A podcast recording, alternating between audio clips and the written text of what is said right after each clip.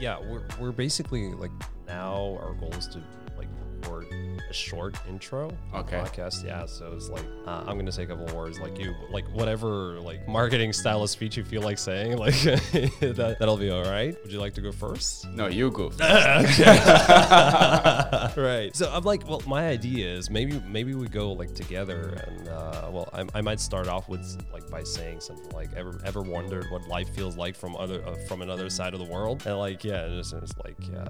So we have, and then like you know, we would like to present to you our podcast from Ghana with Love, right? So it's like I'm Nick, and you're like I'm Gomo, right? And we're going to be discussing blah blah blah blah blah blah blah. Okay. So Yeah, yeah, yeah, let's try let's try that. okay, let's go. Yeah, yeah, all right. So, ever wondered what life feels like from another side of the world? Well, we have, and we would like to present to you our podcast from Ghana with Love. I'm Nick. And I'm Agomo, and you would be hearing a lot of perspectives on this show. Yeah, for sure. So, from culture to family to the uh, well, economical stuff, whatever we feel like talking about and discussing from our two very uh, much different perspectives, we'll bring to you. And we would like to hear a lot from you. And you could help us um, decide what topics we should talk about. So you get engaged and you be part of the show. Sure. Yeah. So you heard it first, and uh, let's hope for a productive productive discussion on our part and our productive discussion with you. Uh, stay tuned for more from Ghana with Love. Bye. Yeah. All right. Cool. Yeah. All right.